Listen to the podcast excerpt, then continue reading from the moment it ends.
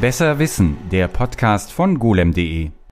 Hallo und herzlich willkommen. Ich bin Martin Wolf, Videoredakteur und Podcastbeauftragter von golem.de. Ich sitze hier ganz real in unseren weitläufigen Büroräumen mit Daniel Ziegner, dem golem.de Wirtschaftsredakteur und offiziellen Monkey Island Beauftragten seit kurzem und Marius Winter, Spieledesigner.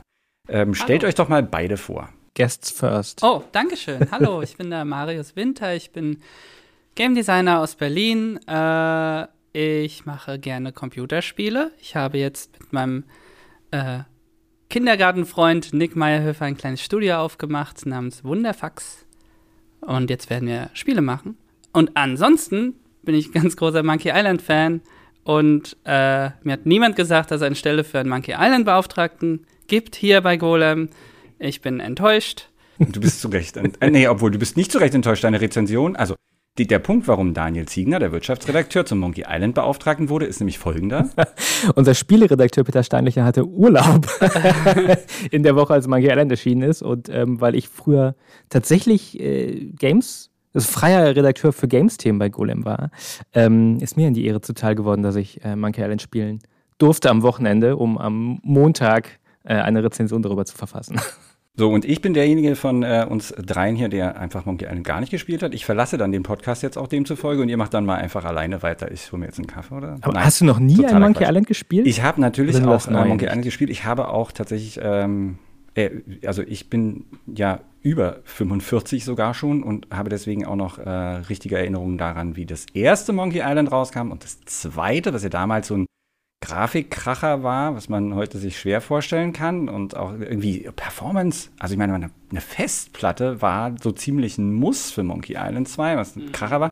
Und richtig gespielt habe ich aber Monkey Island ähm, 3, dieses, das so, so, so cartoonig ist ne, und auf CD kam. Genau. Das habe ich durchgespielt. Wir gehen dann gleich nochmal zu Marius rüber, aber ich, also ein Punkt, du sagst, du bist zum ersten Mal live vor Ort in einem, in einem Podcast.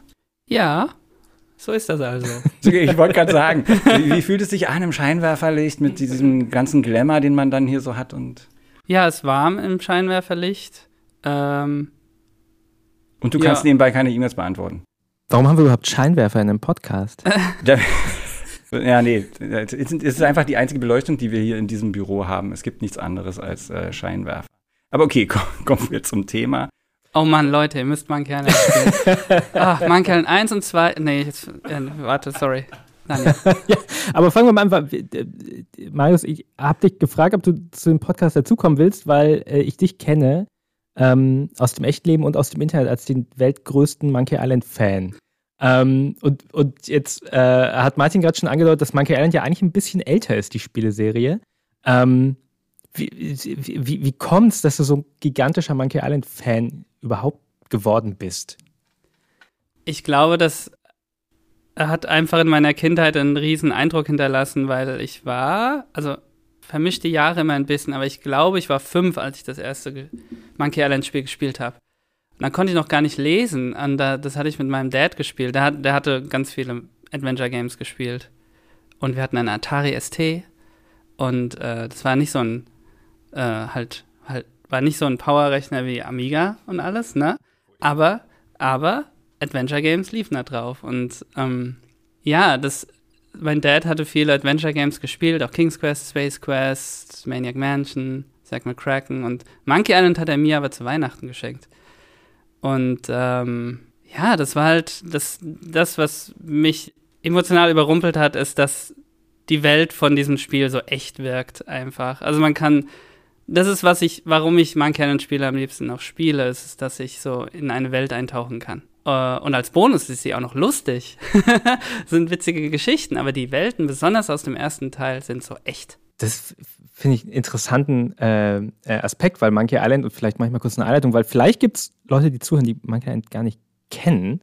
Das muss man ja befürchten, auch wenn es irgendwie eines der bekanntesten Videospiele vielleicht überhaupt ist. Ähm, Monkey Island ist ein ein Adventure, ein Point-and-Click-Adventure. Das ist äh, 1990 erschienen, der erste Teil, ähm, und 91 der zweite Teil. Das sind so die beiden, äh, ja, zwei der berühmtesten äh, Adventures dieser Zeit. Das heißt, man läuft mit äh, der Hauptfigur Guybrush Threepwood äh, durch ähm, eine, eine Insellandschaft. Ähm, so eine Piratenwelt und äh, sammelt Gegenstände ein, spricht mit Leuten und löst Rätsel auf der Suche nach einem Schatz oder bei dem Versuch, einen, ähm, den Geisterpiraten LeChuck zu besiegen. Ähm, das ist, glaube ich, die jetzt kürzestmögliche Zusammenfassung. Aber was ich interessant finde, ist, du sagst, dass, dass, dass die, die Welt kam dir so echt vor. Du hast gerade gesagt, Martin, Monkey Island 2 war so ein Grafik, äh, beeindruckende Grafik hatte das Spiel damals. Weil das finde ich ganz interessant, weil ich denke immer, dass das, ich nehme das mal als total cartooniges Spiel war. Und vielleicht liegt es das daran, dass meine erste Berührung der dritte Teil dann war, der gegen Ende der 90er erschienen ist, der dann auch aussah wie ein Zeichentrickfilm.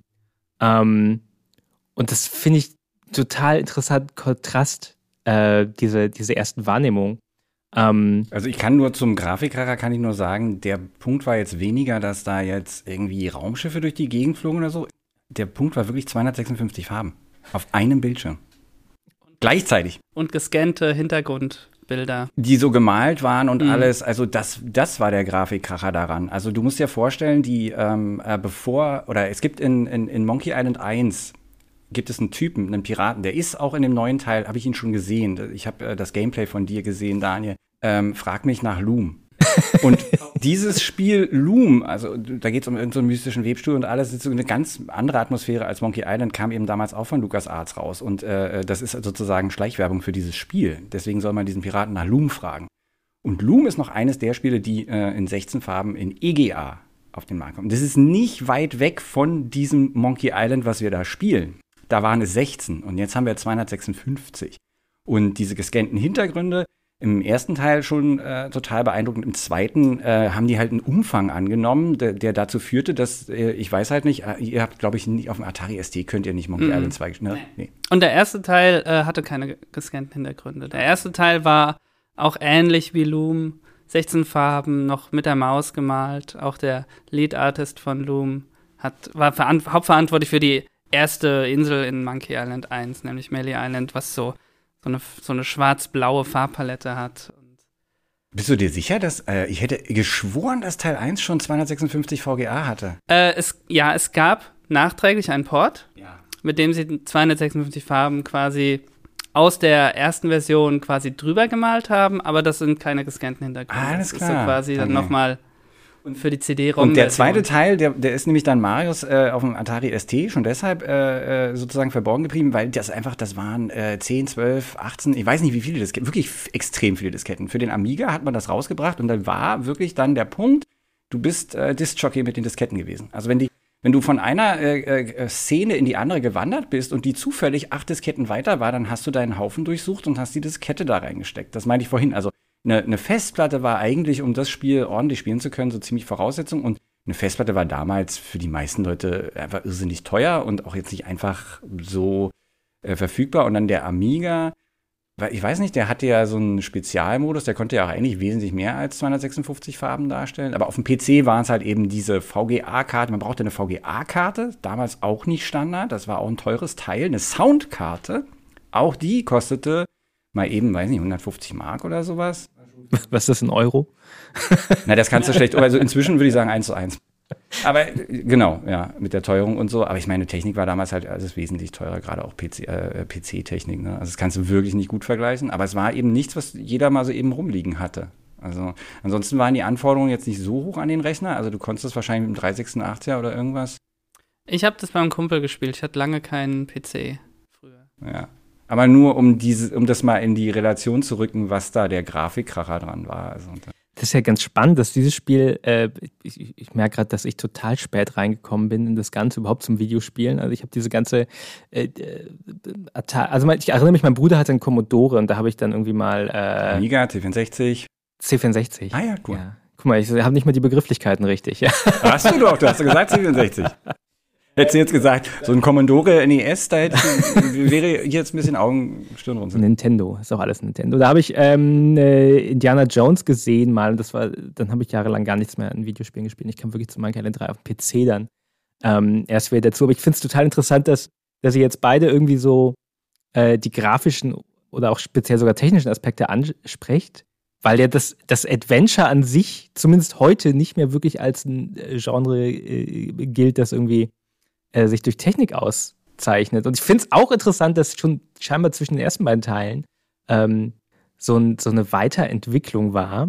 Es gab ja dann ganz viele Fortsetzungen noch zu Monkey Island. Es gab Monkey Island 3 und 4 und dann ähm, ging das Studio LucasArts, äh, beziehungsweise nee, nicht pleite, das wurde quasi äh, ja, aufgekauft von Disney.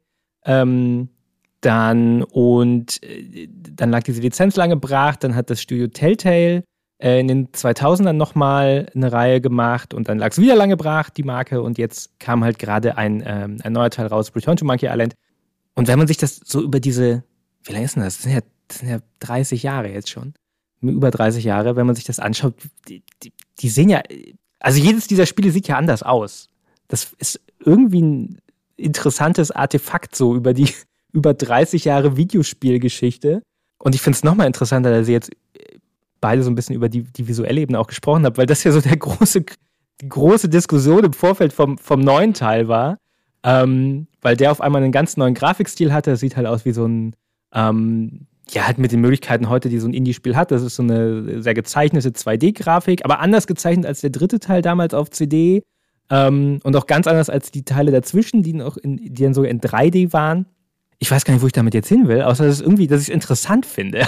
ich habe mich gerade gefragt, hat das, äh, äh, also ich, weil ich stelle mir gerade die Frage, Marius, wenn du sagst, du hast es als Fünfjähriger gespielt, du konntest eigentlich noch nicht richtig lesen, wie hast du es, wie hast du es gespielt? Also rein technisch ist die Frage stelle ich mir. Äh, also äh, ich habe das mit meinem Dad gespielt quasi, so er hat das quasi dann auch äh, der war dann quasi auch mit Erzähler quasi, aber für mich war es einfach schön genug, einfach zuzugucken. Und wenn ich alleine gespielt habe, bin ich einfach durch die Stadt rumgelaufen, bin ich super weit gekommen, weil auf der ersten Insel gibt es ja ein großes Puzzle äh, namens Beleidigungsfechten.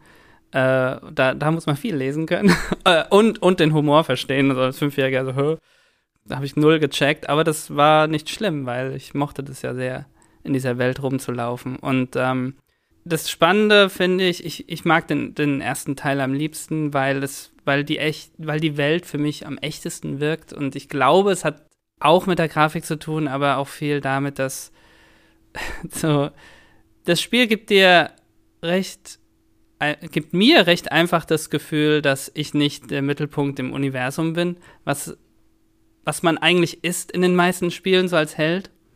Aber in Monkey Island, da fängt man an und Guybrush sagt, hallo, ich will Pirat werden. Und dann geben dir so Oberpiraten drei Aufgaben, mit denen du Pirat wirst. Aber du merkst auch, die sind jetzt auch nicht so enthusiastisch dahinter und dann, ja, mach mal die Sachen. Und dann machst du die Sachen und du findest einen Schatz, du musst etwas stehlen und du musst die Schwertmeisterin besiegen und, und wenn du die, die, wenn du den Schatz findest und ihn zum Beispiel dann den Oberpiraten abgibst, dann sagen die nur, dann sagen die nur gut gemacht. So, so mehr ist da nicht dahinter. So, du merkst einfach voll, okay, diese Oberpiraten und die anderen in ihrer Kneipe, die lassen sich einfach gut gehen. Und du schlurfst da herum als naiver Piratenanwärter. Dann wird sogar noch die, die Gouverneurin entführt, in die du dich verknallst. Und dein Plot ändert sich. Okay, ich muss sie retten. Äh, und du reist LeChuck hinterher, den Geisterpiraten, der sie entführt hat, um sie zu retten. Und das ganze Spiel ist dann, geht's dann nur darum. Ja, und am Ende bist du kurz davor, sie zu retten. Und dann merkst du, sie hat sich schon längst selbst befreit. Und sie merkt dann auch, hä, was machst denn du hier eigentlich? Hä, wie, wieso bist du in diesem Plot involviert, so zwischen ihr und LeChuck? Weil sie hat alles schon unter Kontrolle. Und ich liebe das total irgendwie, weil, ja, ich weiß nicht. Ich, ich mag Spiele, in denen, denen man so dieses Gefühl bekommt. Also, ich, ich fühle mich nicht klein in dieser Welt, aber auch die Welt scheint außerhalb des Bildschirms weiter zu existieren. Das ist total, also davon, diesen, diesen Ansatz, dass Guybrush, also der Held des Spiels, eigentlich vollkommen unwichtig ist und eigentlich noch nicht mal eine nette Figur. Den habe ich neulich zum ersten Mal gehört und muss zugeben, dass mir der Gedanke überhaupt niemals kam, weil ich so klassisch natürlich auch mich als Held in einem Videospiel sehe und auch wenn natürlich von Anfang an bei Monkey Island schon im ersten Gespräch schon klar ist, nee, schon in den ersten Szenen oftmals klar ist. Ich weiß nicht, ob es eins oder zwei ist, wo du eigentlich Kopf überhängst und die Geschichte von da erzählst. Ist zwei, oder? Zwei. Ja. Äh, eigentlich klar wird, dass du eine ziemliche Niete bist. Also Guybrush in, im zweiten Teil ist ein totales Arschloch. Und genau und dann auch noch und dann auch noch äh, äh, äh, eine Arschwürst und so. Und äh, die, ich bin so drauf. Ähm, auch schon damals, als das rauskam, auch wenn damals so Storytelling-Spiele gar noch nicht so ein, so ein Ding für mich waren, so drauf getrimmt gewesen, dass ich ja eigentlich der coole Typ bin, so. Dass mir das nie, äh, das ist mir komplett äh, aus den Augen äh, äh, geraten. Ähm, und ich habe neulich erst diesen, diesen, diesen, diesen Ansatz gehört, aber ich bin auch überrascht gewesen und ich glaube, das geht, also das, das geht ja in eine ähnliche Richtung. Es gibt ja diesen, diesen Ansatz, dass die, dass die Indiana Jones Filme ohne Indiana Jones wesentlich besser laufen würden. Also weil der Typ halt, der Typ halt nur, nur Mist baut und alles, was er anfasst, irgendwie äh, äh, immer schlimmer wird. Und wenn er gar nicht da wäre, würden sich die Sachen ziemlich gut einfach selbst lösen. Und, und das ist ja auch diese Ansatz. Und das war, ist so, das ist so eine Sichtweise, die war mir bis vor äh, relativ kurzer Zeit vollkommen fremd. Ich weiß nicht, was das über mich sagt. Aber es sagt viel über dich, Marius, dass du schon damals ähm, das als ein als einen interessanten Punkt gleich so wahrgenommen hast. Und ich glaube, da unterscheiden wir uns. Also da kommt der, also da sehe ich bei dir den Spieledesigner schon von Anfang an. Also weil das ist wirklich, das ist eine Analysefähigkeit, die, weißt du, ich bin Konsument. Ich sehe das und ich, ich nehme das äh, für bare Münze und ich, du siehst, ich denke nicht mal drei Meter weiter. Ja, ich muss aber auch sagen, also ich, es ist nicht so, dass ich als Fünfjähriger dann das Natürlich, so analysiere. Nein! also wir möchten jetzt eine Tagebuchaufzeichnung aus dieser Zeit nochmal kurz durchgehen. Nee, aber wir hatten, äh, ich hatte mit äh, alten Kollegen Jake Rodkin vor zwei Jahren, hatten wir mal die ersten beiden Teile gestreamt, ein Playthrough, und um, um mit dieser Frage so, hä, warum kehren wir immer wieder zurück zu Monkey Island und dort ist, äh, ist das alles so wieder hochgekommen und da, und da merkt man dann so, ach, Moment mal, so ist es nicht witzig so? So, wenn, wenn Guybrush nichts getan hätte, wäre der Plot mit LeChuck und Elaine von alleine gelöst worden. Interessant. Also, aber trotzdem meinst du, dass das, also ich meine, ja, mit ziemlicher Sicherheit wird es, äh, mit ziemlicher Sicherheit wird es deinen weiteren Werdegang in irgendeiner Form beeinflusst haben, aber kann man es irgendwie in, in äh, konkreter machen? Ähm, äh, ja, also besonders die letzten zwei Jahre habe ich Monkey sehr stark auseinandergenommen, um mehr über Game Design zu lernen. Vor zwei Jahren war das 30-jährige Anniversary von The Secret of Monkey Island, dem ersten Teil. Und äh, mit der Video Game History Foundation haben wir die Source-Dateien von den ersten beiden Spielen bekommen und durften darin rumkramen. Also alle Skripte und alle Oh, Artfiles. Oh, warte, warte, warte, da muss ich zwischenhaken. heißt das Player Sprite tatsächlich Guybrush? ist ja eine. Nein. okay, zur, zur, zur Erklärung. Daniel, du weißt, worum es geht? Nein. Okay. Ah, Daniel ist aber. Guck mal, ich hätte voll gedacht, dass, dass Daniel hier in der ganzen Sache viel weiter. Als wir uns äh, vor diesem Podcast, liebe Zuhörerinnen und Zuhörer, dies ist ein Disclaimer. Als wir uns vor diesem Podcast kurz unterhalten haben darüber, wie wir diesen Podcast vorbereitet haben, bin ich stringent davon ausgegangen, dass Daniel fantastisch vorbereitet ist und alles über Monkey Island weiß und ich eigentlich der totale, naja, ich habe das damals mal gespielt, Typ bin, aber es, äh, okay, kommen wir zu dem Punkt zurück, Daniel, um dir das zu erklären. Ähm, es gibt die äh, Legende, von der uns hoffentlich Marius gleich erzählen wird, ob sie wahr ist oder nicht, dass ähm, man hat halt damals natürlich die Spielfiguren wie heute mit Grafikprogrammen entworfen.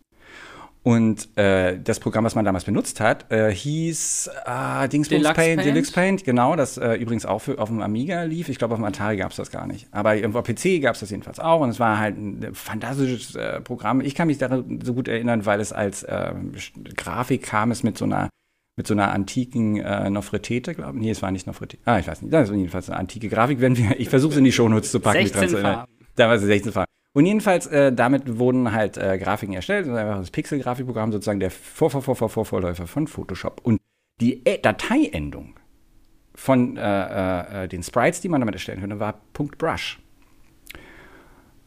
I see. Ja? Und daher kommt vielleicht der sehr ungewöhnliche Name der Hauptfigur. Guybrush die, die ist die tatsächlich. G-U-Y-B-R-U-S-H heißt. Also wenn man den Punkt sich noch reindenkt, dann wäre das halt der Dateiname von dem Ding halt guy.rush. Ist es so, Marius? Oder nicht? Nein. Okay. Ah, okay. Ich habe, ich durfte Ron Gilbert So, das schneiden zwei, wir alles aus dem Wochen Podcast. interviewen und ihn nervt dieses Thema sogar. Also wir haben ihn extra gefragt und naja, es gab halt äh, auf dem IBM-PC nicht mehr als drei Buchstabenendungen für eine Datei. Vollkommen richtig. Ich hätte jetzt aber auch nicht angenommen, dass man es unbedingt auf dem IBM-PC entworfen haben äh, müsste, weil der Amiga zu der damaligen Zeit tatsächlich als wahrscheinlich, Grafikprogramm. Ja, na, aber hallo, der hat ein ordentliches Ich hatte Dateisystem. nie einen Amiga. Äh, deswegen weiß, wusste ich es nicht. Aber nein, es wurde auf IBM-PCs gemacht und der Name kam nicht daher. Wo kommt er denn jetzt her? Äh, es war schon so, dass er einfach Guy genannt wurde und ähm, oh, ich weiß es ehrlich gesagt gar nicht. Ich weiß nur, dass dieses Dot Brush falsch ist. Diese, diese, diese komplette Tangente wird aus diesem Podcast äh, lückenlos entfernt. Wenn ihr sie Ron hört, hat dann hat der Cutter. Äh, nein. Man kann das nachlesen. Ich glaube, er, er, er, war am meisten beschäftigt, einfach nur das zu debunken. das gar nicht technisch nicht möglich ist. Das bringt uns gleich zu, zu Ron Gilbert, dem, ähm, dem Lead-Designer des, des, der ersten beiden Teile und auch vom, vom neuen Teil jetzt, der so eine ähm, ja, Adventure-Game-Design-Legende ist. Ähm, und du sagst, der hat das debunked, dass die Datei, so, dass der Name daher kam von diesem Dateiformat. Und ich bin nicht sicher, ob ich dem jemals wieder glauben kann, diesem Mann, weil der, mh, mm, ja, angekündigt wurde der neue Teil, ja, am 1. April letztes Jahr als Witz, wenn ich mich recht erinnere. Was letztes? Dieses Jahr. Dieses Jahr am 1. April wurde es wirklich angekündigt. Aber letztes Jahr am 1. April Ron Gilbert hat irgendwann mal an einem 1. April auf Twitter geschrieben, dass er ein neues Monkey Island äh, äh, entwickelt. Ähm, und Soll ich korrigieren? Ja, korrigier mich bitte. ich korrigier glaub, 2013 bitte. rum hat er mal einen Blogpost gemacht. So, so was, wenn ich ein neues Monkey Island machen würde. Ich weiß nicht, was da reingeschrieben hat, aber er meinte, er würde das Spiel am 1. April announcen. Und sein Running Gag ist, seit es einen Blog gibt, an jeden 1. April schreibt er, wie jedes Jahr gibt es keine April-Jokes auf meinem Blog grumpygamer.com. Und dieses Jahr 2022 hat er am 1. April geschrieben, weiterhin gibt es keine April-Scherze, aber heute machen wir was anderes. Ich arbeite an einem neuen Monkey Island Spiel. Nur sowas. Es war aber ja. nicht das Announcement. Richtig. Aber das war ich habe das gehasst, das zu lesen, weil ich dachte, ich spiele nicht mit meinen Gefühlen, Gilbert, weil so, das ist doch schlimm. Und erst zwei Tage später oder drei Tage später gab es dann das Official Announcement. Aber technically hat er es wirklich announced, aber nach, das ist halt voll dieses Gaslighting, nach äh, Jahrzehnten so, dass er niemals einen April-Scherz macht, aber. Und ich möchte sagen, Marius, ähm, was, was, was, ich weiß, also wer die Serie vielleicht jetzt nicht so in der Tiefe kennt oder so, wird da wahrscheinlich auch überrascht sein, wie emotional das Thema für ganz viele Leute ist. Einer der Gründe, warum wir diesen Podcast hier auch angesetzt haben, war, dass äh, schon im Vorfeld dieses Spiel, die, die, die Wellen hochschlugen, ganz einfach äh, nicht, nicht nur, weil es Leute gab, die sich riesig gefreut haben, dass Ron Gilbert irgendwas Neues macht. Also es gibt Leute, die wirklich auch ja, also ziemlich alles, also der macht ja halt auch wirklich tolle Spiele und ist halt einfach eine, so, ein, so ein, äh, sowas, was man ja in heutigen Spielezeiten, korrigiere mich Daniel, wenn ich da falsch liege, jetzt nicht die Norm ist, dass man so einen Auteur hat. Ein, ein, so, ein, so, ein, ne, so ein Einzelkünstler oder Künstlerin, die halt dann einfach berühmt sind äh, für, für all, für ihre äh, legendären äh, Produkte. Das ist auf jeden Fall immer noch eine der sehr hervorstechenden Persönlichkeiten. Und die auch, die auch jetzt ein, ähm, jetzt sich nicht wie äh, andere Leute, wie zum Beispiel Peter Molyneux, dadurch auszeichnen, dass, dass einfach, dass du einfach auch sagen kannst, ja, okay, das, das war mal irgendwie so und so. Und aber sondern der ist halt wirklich schon was Besonderes und das nimmt, also es hat, er hat eine emotionale Komponente und dann ähm, ist natürlich plötzlich so ein, ein Punkt, über den gestritten und gerantet und, und aber eben auch positiv berichtet wird, ist dann eben der Grafikstil, weil, wie Daniel schon am Anfang gesagt hat, gibt es jetzt, außer dass die ersten zwei Teile eben pixelig sind, keine, keine Konstante, die sich jetzt da super durchziehen würde. Also ähm, und das ist halt, wenn dann eben was Neues kommt, gibt es halt darauf auch eine starke Reaktion. Marius, du hast gerade gesagt, du hast dich total, also du hast, du hast dich, du warst wahrscheinlich erstmal zerknirscht, wie du gesagt hast, dass er mit deinen Gefühlen gespielt hat, dass er am ersten dann irgendwas gespielt hat. Und dann gab es aber die richtige Ankündigung. Äh, wie ging es dann mit deinen Emotionen ab da weiter? Ich habe ein Reaction-Video gemacht, als der Teaser rauskam. Okay, wir, wir, das, das ist in den Show, ja, die Shownotes, mentale Notiz an uns selbst, ja. Ich war sehr glücklich, auf jeden Fall. Aber wie, wie, fandest du den, ähm, das jetzt, es, es, wirkt so, mh, mm, fast bemüht, jetzt nochmal über die Grafik zu sprechen, aber es würde mich trotzdem interessieren, ja. wie du, wie du darauf äh, äh reagiert hast. So. Okay, ja. ja. verstehe. Also der erste Teaser war total wunderschön, aber da hat man auch jetzt nicht Guybrush oder so gesehen. Es war ein Teaser, wo es so Geister Piraten gab und die Palette war auch voll schön und du merkst irgendwie, okay, es ist zwar nicht der Pixel Art Style, aber die Farben ähneln den 16 EGA Palettenfarben, so es gibt so sehr starke Kontraste. Und ich war schon hyped, weil ich einfach auch die Arbeiten von dem Lead Artist Rex Kroll kenne, so. So, ich freue mich einfach, seine Vision zu sehen. Und ähm, Monate später gab es ja dann den ersten richtigen Trailer, wo man auch Guybrush gesehen hat. Und das ist schon erstmal so, oh, okay, so, ich muss jetzt mal mein Gehirn umkalibrieren, weil ich seit, zwei, seit dem letzten Monkey Island 2009 einen anderen Guybrush im Kopf hatte. Äh, und erstmal Schock auf jeden Fall. Aber das ist alles, was ich mir eigentlich wünsche von einem neuen Monkey Island Spiel. Also ich will, dass es mich schockiert, weil mehr kann ich mir nicht wünschen. So, also, weil ich will ja was Neues und Frisches, nicht etwas altbekanntes. Also du bist nicht jemand, der sagen würde, Hätten sie das äh, irgendwie refreshed, äh, die, die Pixelanzahl erhöht von den alten Sprites und die halt versucht, in die moderne Zeit äh, äh zu ziehen? Bisschen wie es mit, wie, wie Ron Gilberts ja mit Thimbleweed Park gemacht hat. Das war sein letztes Adventure vor ein paar Jahren, dass er diesen total altmodischen, also dass er in jeder Hinsicht äh, einen altmodischen Look hatte, Pixelgrafik. Man hatte dieses ganz alte Menü, wo man noch die Verben angeklickt hat, ziehe an, äh, Tür und so. Das müssen wir auch noch mal kurz, also ein, jetzt sind wir schon irgendwie 20 Minuten in der Sendung, wir erklären jetzt mal kurz Adventure-Spiele, obwohl du das ja vorhin schon, schon angefangen hast, weil ein Punkt war ja an den frühen Adventures ähm, und auch an den frühen Monkey Island Adventures, äh, dass, es, dass es Verben gab, die in einer Liste unten angezeigt wurden. Und die hat man, man hat das jeweilige Verb, wie zum Beispiel nimm, angeklickt und dann den Gegenstand, den man nehmen wollte. Und je nachdem, was die Programmiererinnen und Programmierer vorgesehen haben mit dem Gegenstand, kam dann, ja, okay, genommen. Oder die Hauptfigur sagt, das kann ich nicht nehmen. Das ist viel zu schwer. Und daraus, also das muss man mal so sagen, besteht ein Großteil, Großteil des sogenannten Gameplay-Loops. Ich klicke wie ein scharf äh, zwischen der unteren Leiste und ein paar undefinierbaren Pixeln auf dem oberen Bildschirminhalt hin und her, um dann eventuell einen Schluss ziehen zu können, was irgendwie einen Sinn ergeben könnte. Das, ein zweiter äh, Aspekt, der hinzukommt, ist, dass sich Dinge kombinieren lassen, die ich bereits im Besitz habe. Einfaches Beispiel dafür ist, ich habe einen Stab und ich habe ähm, so einen äh, eine, eine, eine, Hakenhand, also was, was Piraten so als Hand haben, so ein Enterhaken vielleicht als Hand. Und wenn ich diese beiden Dinge kombiniere, dann habe ich eine Stange mit einem Haken dran und damit kann ich ja bestimmte Dinge zum Beispiel herausfischen oder erreichen, die sonst für meine Spielfiguren nicht erreichbar wären. Daniel, welche Szene ist das? Ist das ein Rätsel tatsächlich? Ich dachte gerade, das ist. Der, wie ist der Mann in dieses Studio gekommen? Das ist, das ist, du hast vorhin Welches gesagt, Rätsel du bist derjenige, der, der, der, der Monkey Island 3 gespielt hat. Ach, 3? Das ist in Monkey Island 3, äh, ist Murray, äh, äh, ah, vor, vor dem Schiff, das ist ja, gleich ja. der Anfang des Spiels. Ich hätte das auch, Marius, ich hätte das auch nicht gewusst, weil ich bin auf so einen äh, Nostalgie-Trip gekommen, nachdem ähm, dieses neue Monkey Island herauskam und ich natürlich keinen Key bekommen habe, weil ich weder Spieleredakteur noch Wirtschaftsredakteur bin, sondern nur Videoäffchen. Und dann bin ich auf so, nein, ich hätte, ich hätte das glaube ich auch nicht angefangen, aber ich bin auf so einen Nostalgie-Trip gekommen und habe tatsächlich das alte Spiel ähm, Monkey Island 3 angeworfen, um zu gucken, ob es meiner Frau gefallen könnte. Die Antwort ist nein. Also, weil, weil dieses Gameplay ist ja dann doch zu homöopathisch, ähm, obwohl es nicht mehr diese Verbenleiste gibt, sondern ein zentrales Interface, wo praktisch auf dem Bildschirm, an, an der Stelle, wo sich der Mauszeiger befindet, öffnet sich äh, beim rechten Mausklick ein kontextähnliches Menü, das halt äh, ermöglicht zu sprechen, zu, zu, zu, äh, äh zu nehmen oder zu manipulieren, zu sehen und so weiter und so fort.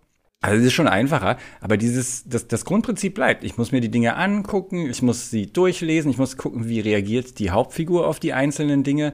Und das ist schon wirklich für heutige, äh, sag ich mal, äh, für, für Spiele aus der heutigen Zeit ist das so, so super altbacken. Oder? Also ich meine, jetzt frage ich den Game Designer nochmal. Da, da würde ich, da würde dir das Neue aber auch gut gefallen, weil es ist, ist noch streamliniger.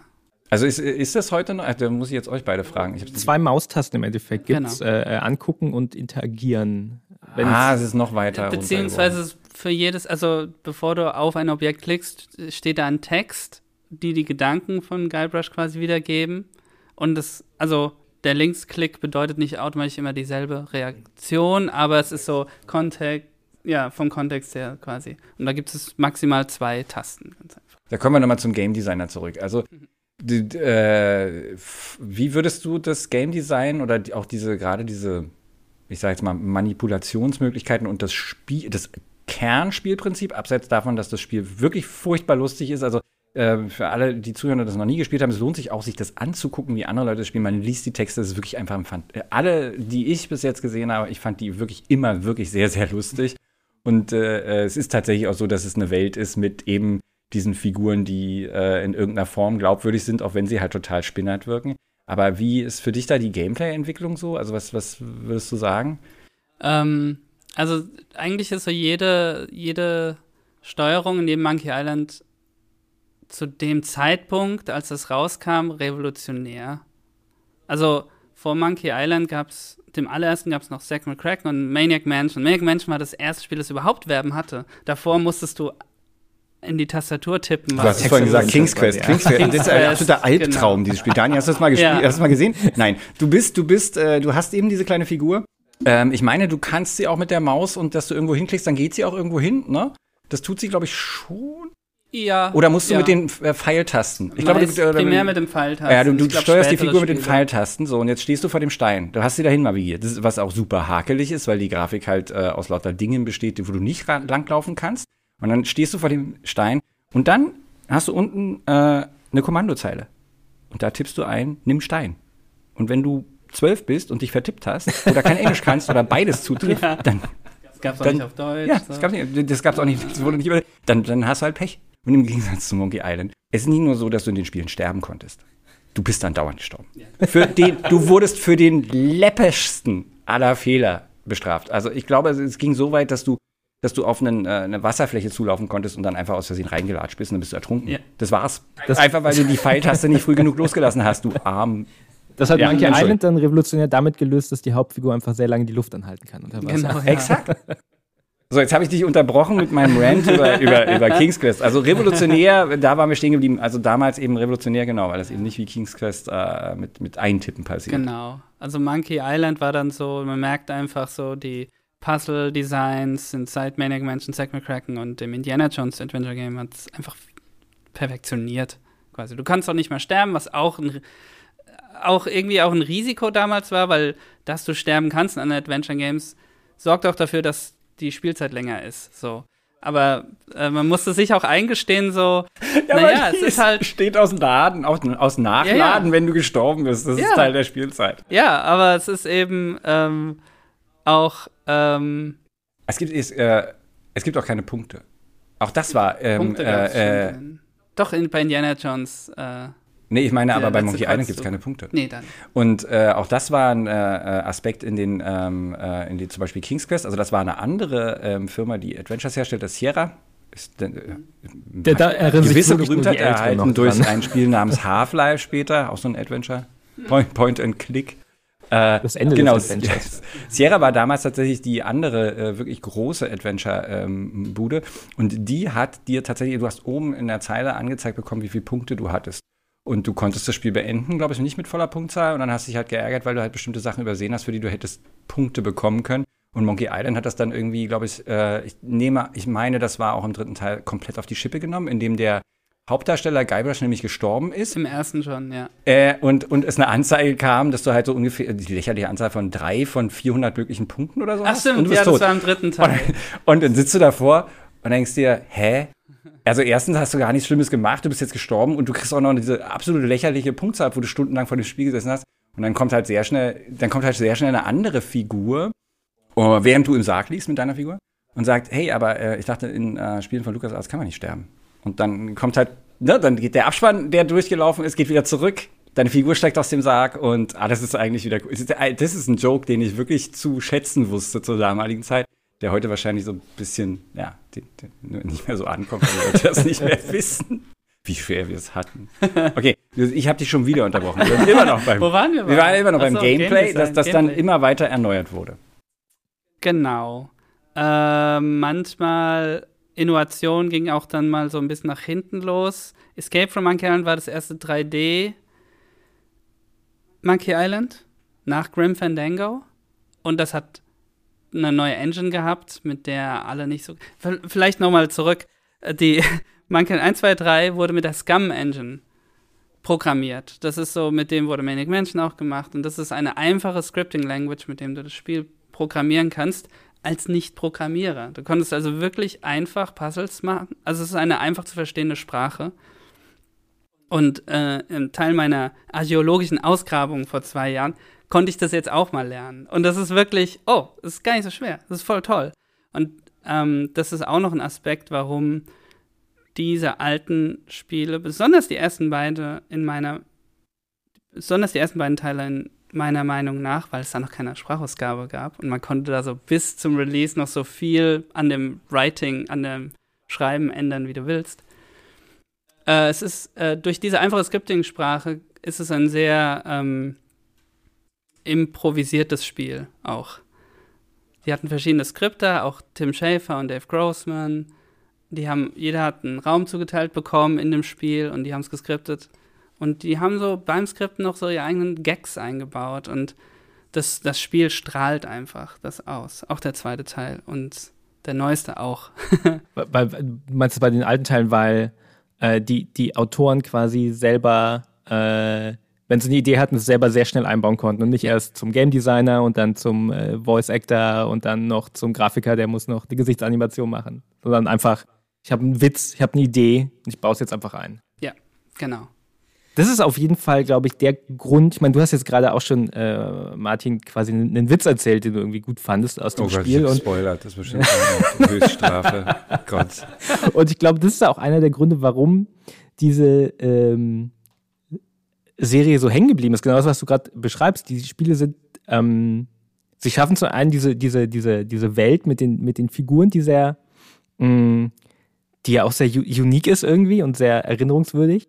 Ähm, aber sie sind auch einfach super witzig. Und ich finde, ganz oft sind, also ich, es gibt nicht so viele Videospiele, die so witzig sind wie die ersten beiden Monkey Islands. Ich glaube, mein liebster Witz in einem Videospiel jemals ist immer noch dieses äh, Puzzle in Monkey Island 2, wo man einen, äh, sich einen Eimer von einem Piraten leihen muss. Ähm, und die Lösung des Rätsels ist, also wenn man ihn fragt, ob er einem den Eimer gibt, dann sagt er nein.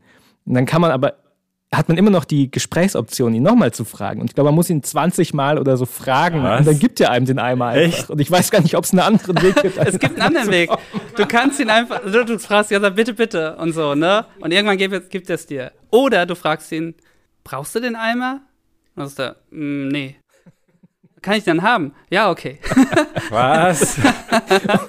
und das ist, das ist, glaube ich, was, was äh, wenn es auch ums Game Design geht, und das ist die, die Verbindung zu dem, was Marius gerade gesagt hat, dass die, die Leute, die sich die Geschichte und die Witze ausgedacht haben, gleichzeitig ähm, sehr schnell das, das Spiel darum auch entwickeln konnten. Ähm, ich glaube, das ist der Grund, warum diese Serie so, so nachwirkt, gerade die ersten beiden Teile weil gerade die späteren Adventures in den 90ern haben dann ja so den Ruf gehabt, dass das alles so total esoterische Puzzles sind, wo man irgendwie 18 Gegenstände kombinieren muss, um, um irgendwas total bizarres, unrealistisches zu machen. Und bei den ersten beiden Monkey Islands ist eigentlich jedes Rätsel ein, ein Witz und die Lösung ist so, ist so die Pointe. Es ist genauso wie dieses Puzzle, wo man jemanden aus dem Gefängnis holen muss ähm, und das Schloss äh, zerstören muss. Und die Lösung ist dann dieses komische Puzzle mit dem Grog, weil der, der Grog, den die Piraten trinken, so ätzend ist, ähm, dass er halt Metall schmilzt. Und das ist für mich gar nicht so ein Rätsel, wo ich logisch drauf kommen muss, sondern es ist einfach ein, ein, Witz und die, die Pointe ist, der, der Grog, den die Piraten trinken, ist so ätzend, dass das einfach äh, Metall zerstört. Das ist aber ein total gutes Beispiel, weil das Schöne ist auch an den Spielen, dass sie trotzdem auch viele unlustige Rätsel haben. Nämlich, der Grog aus der Bar bis zum Gefängnis zu kriegen, das ist schwierig, weil du tust in den Krug rein, okay? Und während du dann auf dem Weg zum Gefängnis bist, tut der Krug so langsam schmelzen, weil ja das Ding so säurehaltig ist. Und die Lösung ist so einfach. Du nimmst dir einfach mehr Krüge und auf dem Weg schüttest du es, den Grog, in den nächsten Krug einfach rüber. Ihr seht, nicht, er sieht nicht erstaunt. Ich, das, ich kannte das Rätsel. Okay. Ach, das, ich liebe das Rätsel, das weil es so simpel ist. Ja. Und so logisch. aber, aber für jemanden, davor, ja, das, ja, krass. aber weißt du, weißt du, was mir gerade auch nochmal aufgefallen ist, ähm, um die Witze äh, nochmal aufs, aufs, äh, zum Thema zu machen, die sind mitunter Meta. Und das ist auch was, was es vorher so meiner Meinung nach gar nicht so wirklich gab. Also ich meine schon alleine der Joke mit dem Loom, den wir am Anfang erwähnt haben, wo also in dem Spiel eine Werbung für, eine, für ein anderes Spiel also der Pirat ist da und hat das Schild, fragt mich nach Loom und dann erzählt er ihm, wie toll dieses neue Adventure von Lucas äh, äh, Arts ist. Und ja, auch diese Geschichte, ne, mit dem, dass man sich auf Sierra bezieht, indem man halt den Joke bringt, dass äh, die Figuren ja eigentlich nicht sterben und die Punkte bekommen oder sowas. Also diese Meta-Ebene, ich glaube, ähm, es ist ja, äh, durchbricht äh, Guybrush die dritte Wand. das? Äh, die vierte? Oh Gott, die dritte, vierte, na gut, zehn oh, ist ja. jetzt nicht so meins, aber tut, das tut er ja auch, ne? Ja, manchmal redet er auch zum äh, Spieler. Genau. Es gibt einen Moment, wo du, du triffst so viele Piraten auf der Straße im ersten Teil und irgendwann kannst du die fragen, warum redet ihr eigentlich so komisch? Und dann sagt er ernsthaft, so haben halt Piraten damals gesprochen, Guybrush. Geil. Come on, Guybrush. Äh, ach, ich, ich kann es nicht ganz zitieren, aber die sagen auch so, sie, komm schon, Guybrush, mach doch mit.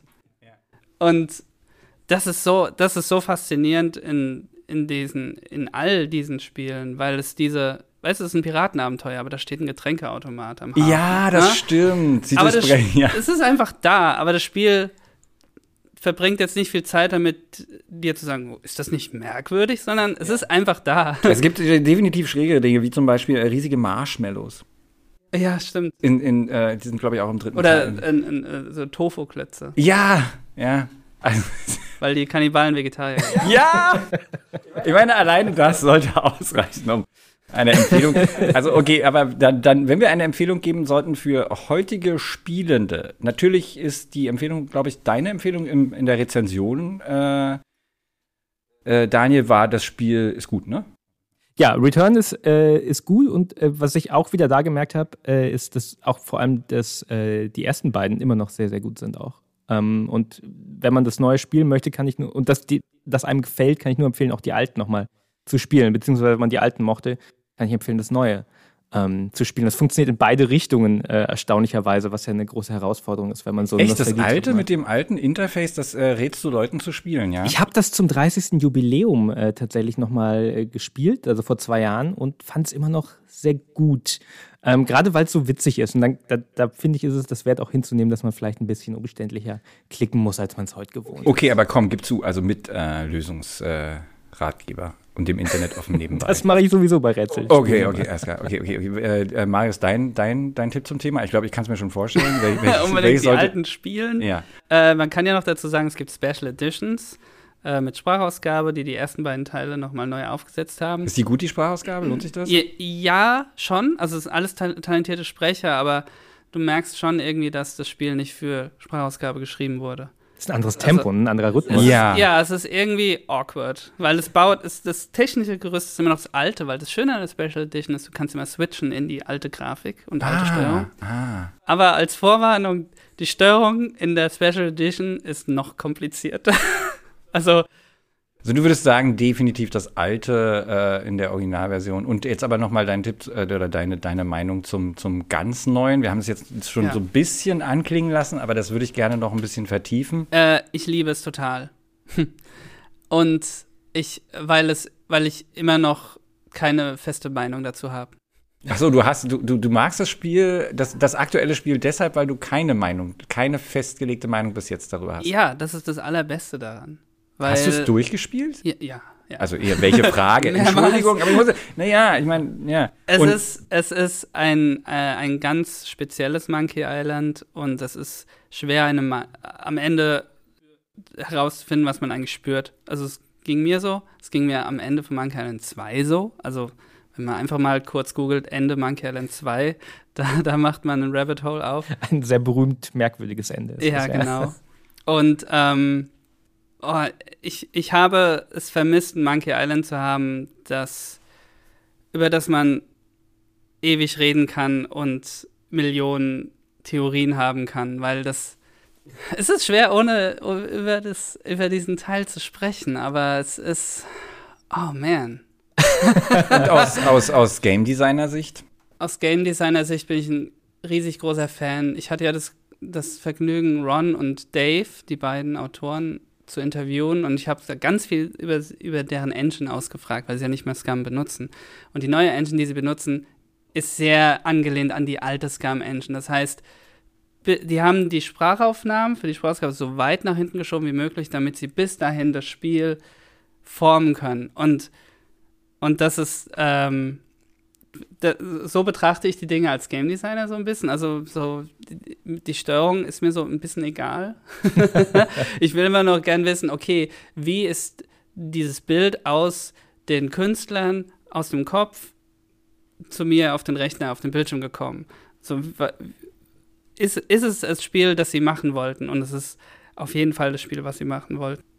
Das ist doch das Allerbeste, oder? Also ich, ich fände es respektlos den Künstlern gegenüber, zu sagen, oh, ich wünsche, der hätte es anders gemacht, so, und was soll der denn Rex machen, so, äh. Und Return ist einfach, das strahlt einfach aus. Da, da hat, ist auch ein kleines Team. Wenn man die Credits guckt, merkt man, oh, ist gar nicht so groß. Alle Personen haben da etwas geformt und das ist ein einzigartiges Ding. Und es ist nicht so einfach zusammenzufassen. Also, deine Frage, also, ich, ich liebe das Spiel total. Aber, puh. Es also, gibt nicht so einen, so einen Punkt, wo du sagst, aber dann könnte man also vielleicht fragen, äh, die, die Frage, wir haben am Anfang schon mal gestellt, ähm, inwieweit die Serie dich als Spieledesigner beeinflusst hat. Gibt es so konkrete Dinge, wo du jetzt noch sagst oder wo du jetzt vielleicht sagst, irgendwie, das ist deswegen sehe ich bestimmte Sachen so, habe sie so gemacht oder vielleicht ja auch genau eben nicht, weil ich mir gedacht habe, das will ich auf keinen Fall haben. Gibt es sowas? Also ich hatte besonders, als ich in äh, die Source-Daten von Monkey 1 und 2 rumkramen durfte äh, und lernen durfte, so, okay, es ist möglich, äh, einen Improvisationscharakter in die Spieleproduktion einzubauen. Ähm, was früher einfacher war, schätze ich mal. Also sie hatten diese Engine, Monkey Island 1 in nur einem Jahr gemacht. Unter einem Jahr. Zweiter Teil gleich hinten dran, auch noch ein Jahr. So, also, Heute gibt es ganze Studios, die ja, für andere Studios die Engines entwickeln. Ja, genau. Huh, kompliziert. Und ähm, ich hatte schon daraus Schlüsse gezogen, die ich, als ich noch bei Studio Fitz bin, war unbedingt äh, bei Say No More, das wir dort gemacht haben, anbringen will, nämlich lass uns Tools bauen, mit denen wir Ideen so schnell wie möglich einbauen können und so spät wie möglich das auch machen dürfen. Ähm, und ähm, ging teilweise so bei Say No More. Das ist ganz schön. Das, das Write, das, das Schreiben von, von den Dialogen in Say No More hat richtig viel Spaß gemacht, weil wir einfach geschrieben haben, sonst haben uns kaputt gelacht und irgendwann musste man aber sagen, okay, jetzt kommen die Sprachaufnahmen, jetzt müssen wir aufhören. Das ist schon schwer, aber ist gut so. Aber das war genial und das nehme ich mit und so wollen Nick und ich unsere Spiele auch jetzt designen und produzieren. So. Das Spiele produzieren ist immer eine Reise. Man entdeckt das Spiel erst während man es macht und so und damit formen wir auch unseren Projektplan und und ähm, weil ja, also ich, ich mache keine Point-and-Click-Adventure-Games, aber ich lerne am meisten aus, genau. äh, aus Monkey Island, weil das einfach, es ist nicht einfach ein so ein wunderbares Point-and-Click-Adventure-Game. Es ist so einfach ein, ein wunderbares Werk von, von Leuten, die, so schien es, besonders im ersten Teil, einfach viel Spaß hatten, während sie es gemacht haben. Bis das ist ein total es wäre, es wäre so ein schönes Schlusswort jetzt, äh, aber ich, ich nee, ich lasse euch jetzt hier noch nicht raus. Äh, das, das, das Brummen im Hintergrund, das äh, zu hören war, sind die automatischen äh, Jalousien, die bei uns, wenn die Sonne auf der Hausseite steht, hier runtergehen was äh, das ganze Studio jetzt auch so ein bisschen kuschelig äh, gemacht hat, weil es jetzt natürlich stockdunkel Gut, dass wir einen Scheinwerfer ist. haben. Ja. ja. Und äh, jetzt kommt mein Scheinwerfer zum Geltung. Also ich wollte nur gerade mal die Situation beschreiben. Also du machst keine Point-and-Click-Adventures, aber ich merke auch total, dass der Humor in Spielen für dich halt eine super entscheidende Komponente ist. Äh, auf jeden Fall. So, ich, ich, ich liebe es, witzige Spiele zu machen. Aber für, ich sehe Humor als nicht das Fundament von den Projekten, die ich mache. Ah, okay. Also auch Say No More ist ein totales, super lustiges Spiel, aber zuerst war uns wichtig, okay, was ist das Fundament? Das ist ein Spiel übers, über die Angst vom Nein sagen und so. Und was wollen wir erzählen? Und, und mir fällt es schwer, Nein zu sagen. Und äh, Deswegen bist du hier gelandet. ähm, viel, vielen Dank dafür. Aber, äh, aber auch wenn du keine Point-and-Clicks machst und auch wenn du sagst, es muss nicht immer unbedingt lustig sein, aber dann würde ich sagen, was ist dann der Nenner? Vielleicht die Geschichten? Also, was du gerade gesagt hast, Geschichten erzählt werden müssen, dass, dass Welten erschaffen werden müssen. Weil ich meine, es gibt ja auch Spiele, in denen dieser Aspekt jetzt so ein bisschen zu vernachlässigen ist. Battlefield.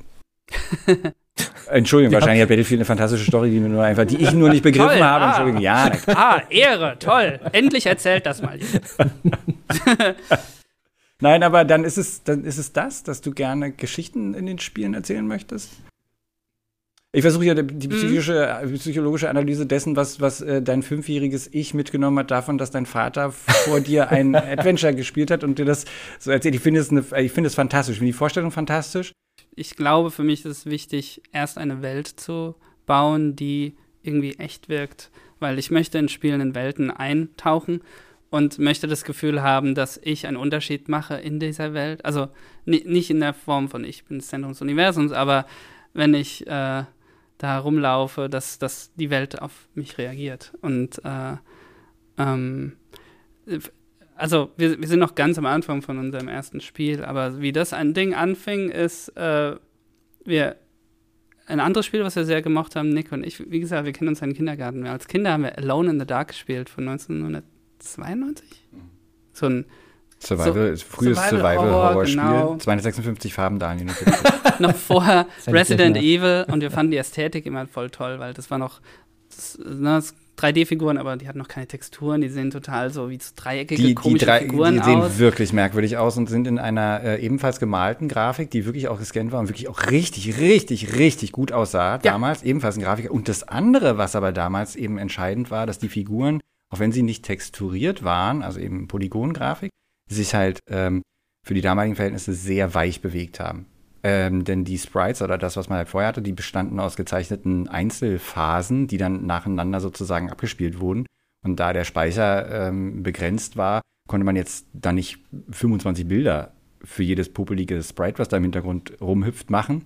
Und das Spiel hatte tatsächlich dadurch, dass, dass diese Vektoranimation, diese Animation von den Polygonen, die nehmen halt praktisch gar keinen Speicher weg, weil man speichert halt nur Anfangs, Startpunkt des Polygons, Endpunkt des Polygons und dazwischen macht der Rechner halt die Animation. Und das bedeutet, dass halt diese, die waren butterweich und auch wenn die aussahen, also die, ich versuche dran zu denken, in die Shownotes zu packen, einen Screenshot von. Es gab am Anfang dieses, den, die, das war eine knaller Grafikszene, da springt ein Frosch ja. über die Straße, so ein Vektorfrosch das ist, das haben wir damals gesehen, habe ich gedacht, meine Güte, viel besser wird es nicht. Ja, ja. Und das, das Ding hat auch einen Eindruck hinterlassen bei uns und äh, finden die Ästhetik toll. Wir haben es auch voll gegruselt in dem Spiel. Es war einfach ein gruseliges Spiel für uns als Kids. Und es hatte ja auch eine gute ähm, äh, Audioatmosphäre. Und äh, wir machen, und das war jetzt so mal der Anfangspunkt für, für Nick und mich. Wir wollen so mal ein bisschen die Ästhetik nachbauen. Okay, haben wir mal so gemacht. So das Model so ein bisschen nachgebaut. Kann so rumlaufen, so ähnlich. Es gibt fixe Kamera-Angles. So, aber jetzt wäre es doch mal voll witzig, wenn die Figur stolpern könnte. Weil das ist so ein ernstes Spiel. Und wäre es nicht witzig, wenn du stolpern kannst in dem Spiel? Und dann haben wir das gebaut. Und das hat uns zum Lachen gebracht. Und dann wäre es nicht witzig, wenn du gegen eine Wand rennst, dass du auch gegen die Wand dotzt, so, dass du dann umfällst. Das haben wir gemacht. Und das macht uns voll glücklich, weil das sind so, das, wenn Spiele das machen, bin, das erfüllt mich. Und es machen nicht viele Spiele. Das ist auch so ein bisschen, was ich auch eben meinte mit so, ich, ich bin, ich tauche in eine Welt ein und dann will ich als Tollpatsch halt auch gern Tollpatsch sein. Und jetzt arbeiten wir so ein bisschen daran, an so einem tollpatschigen Alone in the Dark. Diese Mischung ist einfach. Dinge gehen kaputt. Ne? Stell dir vor, du läufst in einem Museum rum, viele zerbrechliche Sachen und da so, herumzustolpern. Weil es hat ja auch diesen Adventure-Charakter. Stell dir vor, du läufst an so einer, ähm, äh, an einem, also das gab halt tatsächlich auch so, so es ist halt äh, ein altes Herrenhaus, Daniel, für dich zur Information, in dem halt ein Haufen wertvoller Kram steht, also irgendwie kleine ziselierte Tischchen, auf denen war es nicht. Ich stell mir gerade vor, wie du mit der Figur an so einem Tischchen vorbei und die Vase fällt runter und du denkst, ja, fuck, das war das nächste Rätsel. Du hat, da war bestimmt Irgendwas musst du mit der blöden Vase machen, die dir, weißt du, du kommst in den nächsten Raum, da ist eine Öffnung, die ist exakt so vasenförmig. Du denkst ja, äh, die ist mir aber gerade, uh, ja, ja, man darf so, da, das stelle ich mir, stelle ich mir vor. Da will, na, ja, cool. Ja, das, das ist so unser Anfangspunkt gewesen und so. Und so gehen wir Schritt für Schritt weiter und gucken, was er uns erfüllt. Und dann hat für der nächste logische Schritt war einfach, okay, lass uns doch an jede Vase, die kaputt gehen kann, noch ein einen Preistag dran machen. Dann sind dass wir wieder du am Ende eine, eine, Rechnung kriegst. Ja, sehr geil, sehr geil, sehr geil. P ja. Punkte. Also, ja. Äh, ich habe so ein bisschen das Gefühl, den Gedanken hatte ich vorhin schon, als du, äh, als du Say No More erwähnt hast und dass ihr da auch äh, so lange wie möglich gewartet habt, ähm, die, die, die Voice Actors reinzubringen. Ähm, und was vielleicht so ein Takeaway ist, was, was Monkey Island so überdauern lässt und was du ja auch äh, scheinbar äh, mitnimmst, ähm, dass die Technik bei einem Spiel mh, hm, nicht, nicht, allem, nicht im Weg stehen darf. Das ist so vielleicht ähm, das, was der Grund ist, warum äh, die Monkey Island-Spiele auch so super witzig sind, weil die äh, es eben nicht diese nicht dieses, äh, wie sagt man auf Deutsch, Game of Telephone, äh, Dosentelefon, wie sagt man mhm. denn? Flüster, äh, stille Post. Stille Post. So, dass man nicht so von äh, einer Abteilung in die nächste immer eine Idee weiterreichen muss, sondern jemand, der eine Idee hat, sie direkt selber umsetzen mhm. kann. Und das ist, äh, glaube ich, was, was dafür sorgt, warum die Monkey Island-Spiele so witzig sind. Und ähm, was ich auch nochmal bestätigen muss, Say No More ist wirklich auch eines der witzigsten Spiele der letzten Jahre. Ich kann es nur empfehlen, allen, die äh, oh, mal ein, ein, witziges Spiel spielen wollen. Es ist ein Spiel, in dem man ähm, als, als, einzige Interaktion die Möglichkeit hat, immer Nein zu sagen oder nichts. Genau. Wir verlinken das natürlich in den Shownotes, Marius. Auch alles Gute für die Entwicklung deines aktuellen Spiels. Sag uns bitte nochmal das Spielstudio und hast du äh, den Namen hast du ja schon. Äh, unser Studio heißt Wunderfax, wie das Faxgerät. Und für das Spiel habt ihr. Bleibt ein bisschen retro. Für das Spiel haben wir noch gar keinen Titel. Okay. Das, das ist äh, noch sehr. Wir fangen jetzt erst mit dem Prototyp Okay. Ich hoffe, dass wir uns äh, vielleicht dann sprechen, wenn es fertig ist. Ja, dann sehen wir uns in ein paar Jahren.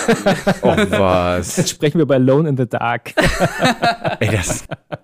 Hey, super, ich freue mich drauf. Ich, da, ich, aber das habe ich auch nicht. Ne, okay, na, ich weiß nicht. Alone in the Dark. Also das ist auch wirklich so ein Spiel. Ich meine, wir könnten jetzt, glaube ich, mehrere Stunden ja, im ja. alten. Äh, Komm, ich habe Zeit. aber dieser Podcast muss ein Ende finden. Ähm, ich bringe jetzt noch den Werbeblock in eigener Sache, lest aktuelle Nachrichten zu IT und Technologie und natürlich Games. Und natürlich, Daniel Ziegner ist hier, Wirtschaft auf golem.de. Und wer uns Anregungen für Themen und Kritik an dieser, nee, an dieser Episode wird jetzt gar nichts kritisiert, an anderen Episoden zukommen lassen möchte, kann das an podcast.golem.de tun. Ich danke euch fürs äh, Hiersein und es war sehr schön, das hier zusammen zu machen im Studio, ganz real, ganz real ja. und live. Vielen, vielen Dank. Danke für die Einladung. Ciao. Tschüss. Ciao.